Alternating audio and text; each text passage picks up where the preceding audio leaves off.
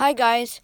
We recently had a science fair, and then my project was using an algorithm called the neural network to predict time series data.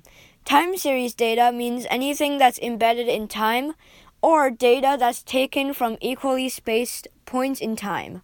And I used the stock market as an example. So I used um, some code to predict the stock price over around 20 years. And we had the science fair at our school.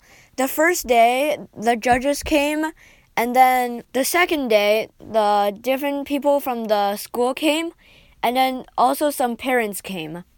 And then I made it to the next level. So, in around a month, we'll have a bigger science fair.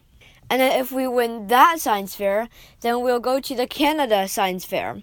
And if we win the Canada Science Fair, then maybe we'll even get sent to different continents Asia, Europe, um, stuff like that. So, yeah. Do you ever get science fairs in your school?